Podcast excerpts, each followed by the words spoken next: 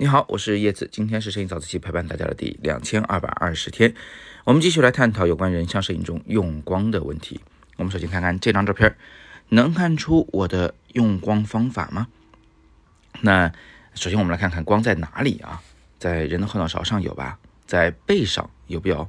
在他的手啊，那个大拇指到手腕的那个位置，就是手的边缘部分有吗？然后在花上好像也有吧？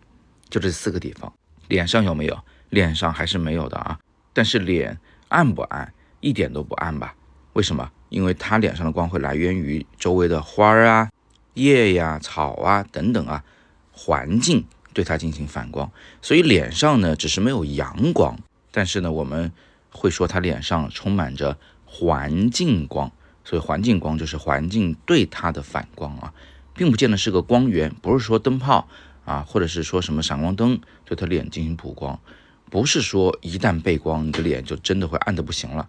这一点呢，大家一定一定要搞清楚，因为我们习惯上嗯这个有这个印象，就是脸如果背光就容易黑啊。但是实际上，你想想在生活中的经验中啊，我们天天都被阳光照射到吗？也没有吧。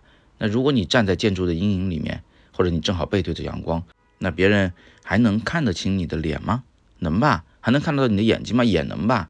所以，我们只能说你脸上没有阳光，但是你脸上有充足的环境光。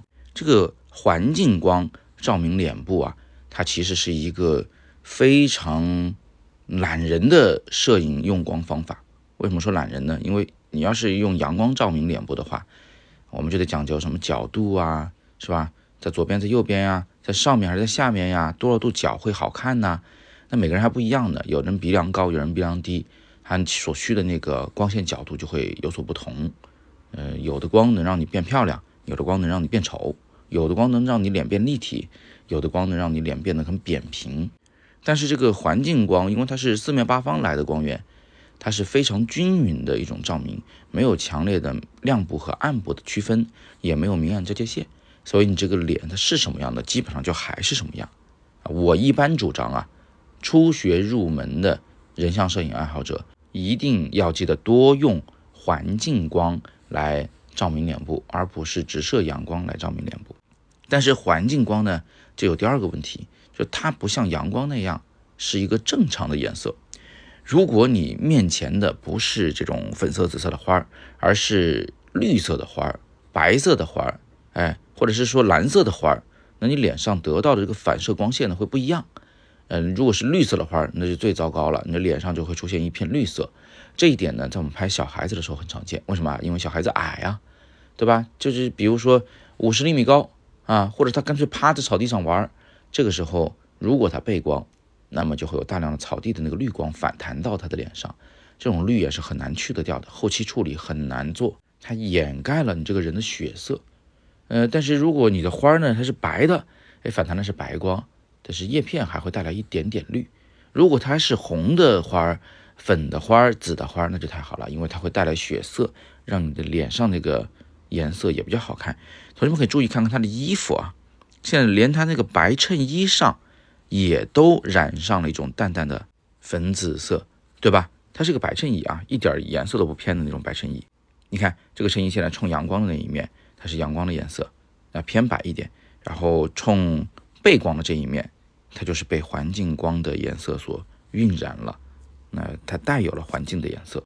我把这张照片发给这位姑娘看的时候呢，她还提出了一个疑问，说：“老师，为什么我衣服那么紫啊？”其实呢，这就是因为环境光对它的影响。